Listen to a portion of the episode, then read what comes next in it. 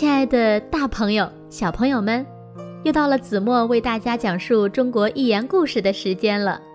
今天呢，子墨要为大家讲的故事名字叫做《井底之蛙》。从前呀，有一只小青蛙，它整天都待在一口快要干枯的废井里面玩耍。从来没有到过井以外的任何地方去玩过，也不知道外面的大千世界有多么精彩，多么广阔。小青蛙认为，这井底的烂泥塘就是世界上最大的乐土了。有一回，一只大海龟爬到了井边，探着脑袋往井底看。哦，下面有只小青蛙。海龟跟青蛙打招呼了：“嗨，小青蛙，我是从大海里过来的海龟，你闷不闷呢？待在这么狭小的地方里，整天只能见井口大的天空。”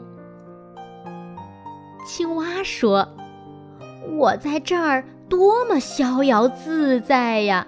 你说的大海有我的井底大吗？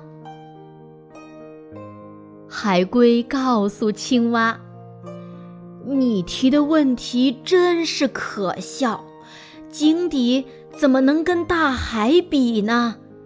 海可大的无边无际呀，深的看不见底。”住在那儿才真是叫做自由自在呢。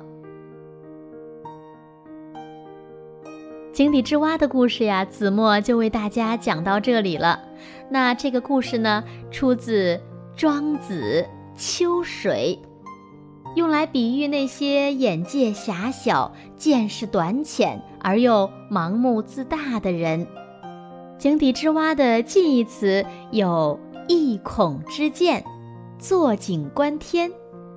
反义词呢有见多识广，东海之鳖，也就是比喻见多识广、知识渊博的人。好了，今天的节目到这里就要和大家说再见了，我们下一个中国寓言故事再见，晚安喽。